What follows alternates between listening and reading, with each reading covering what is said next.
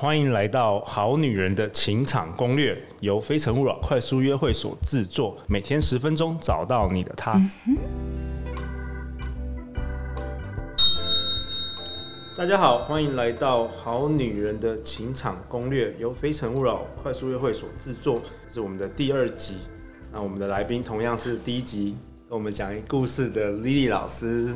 嗨，大家好，谢谢。以后以后是不是可以有那个鼓掌的 自己自入？然后我们感谢 SoundOn 平台 Podcast 平台为我们提供场地。然后 SoundOn 的同仁婉珍也在我们现场。她听我们第一集，她、嗯、也是女生，所以她对这个也蛮有兴趣的。所以我们第二集呢，我们的主题是你的内在剧本。是，婉珍刚刚说她从来没有听过这个字。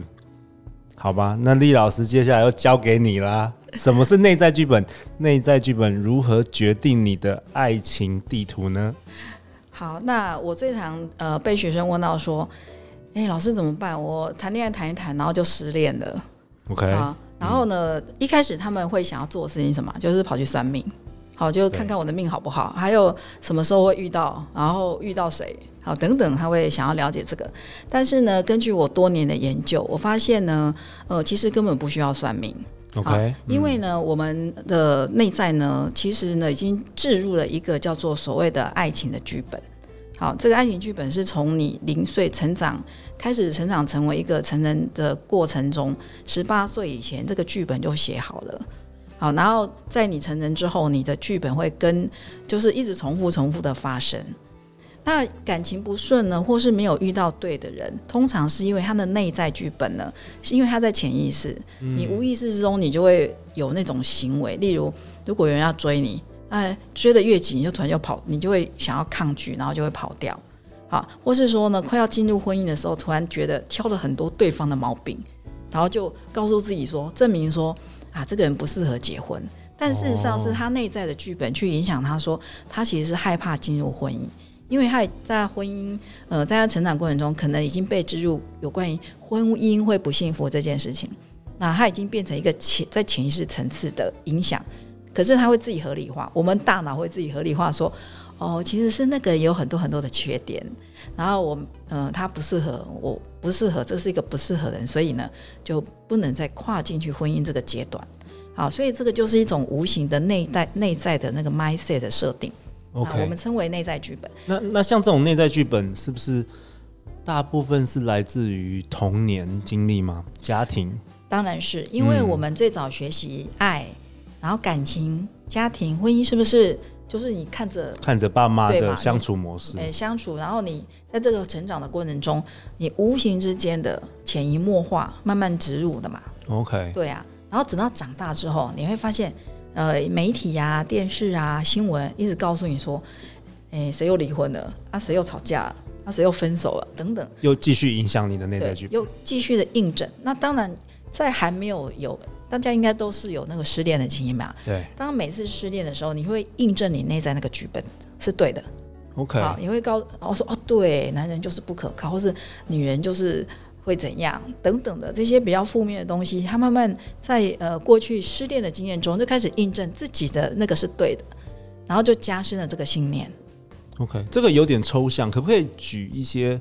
例子来让大家比较比较清楚能了解。可以啊，这个还蛮多的。像呃，我最近的一个学生啊，他是一位呃大学的教授，大学教授，然后他十年都没有谈恋爱，十年没有谈恋爱。对，然后在了解的过程中，才发现说呢，他很惊讶的发现，原来他小时候妈妈在那耳旁这边念说，怀疑爸爸有外面有人的这种怀疑的这种念头，没有证据哦。没有但是隐隐约约好像有，然后慢慢他就形成了一个内在剧本。时候，然后到他长大要谈恋爱的时候，好，当然他上等于十年前那段过去了嘛。对。那那时候就已经开始，他没有办法跨到呃信任男人的程度，然后就退缩。因为从小被妈妈植入这个。对，植入这个，但你但是你是不知道你不知道的潜意识的。对啊，我们我们好像比喻电脑嘛，电脑有一些那个程式，它是自动会。呃，你开机之后，它就自动会跑，对不对？嗯，运作就是这种概念。嗯、那那种爱情剧本就是，当你开始谈恋爱的时候，它就可以运作，然后一直证明到说，哦，呃，内在他会自己推出说啊，这个男人可能有，呃可能会不忠诚，然后所以不要跟他继续下去。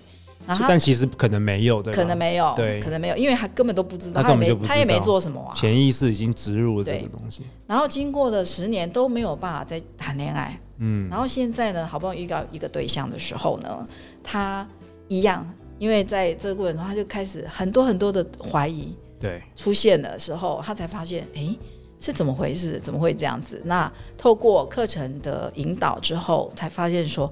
啊，原来是小时候的影响这么深刻，然后他在整个剧本才很轮廓就很清晰。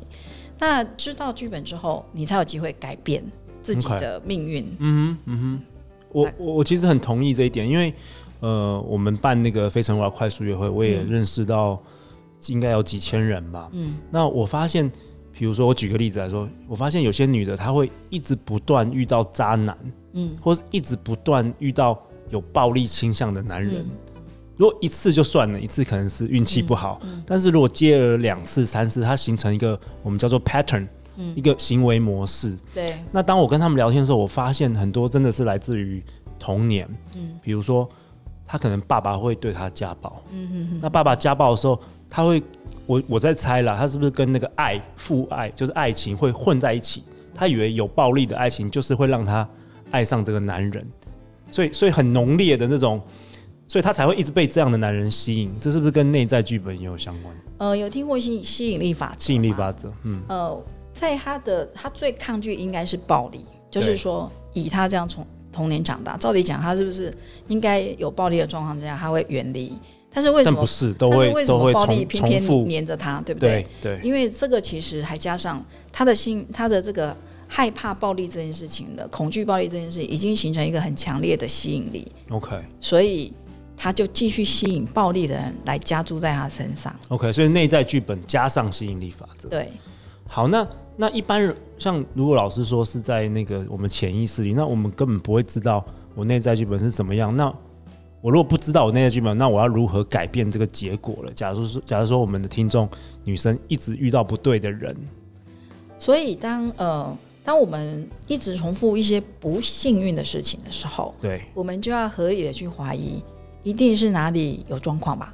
对，应该先从去结果倒推嘛。对，从结果来去反省。嗯、所以自我觉察跟自我反省是一个开始。哦，对，通常来到呃找我呃协助他的，通常是他开始有醒觉哦，他会说，他觉得应该哪里不对劲，可是发现了一些那个重复性的问题。对对对，他觉得应该有点状，可是他不知道是什么。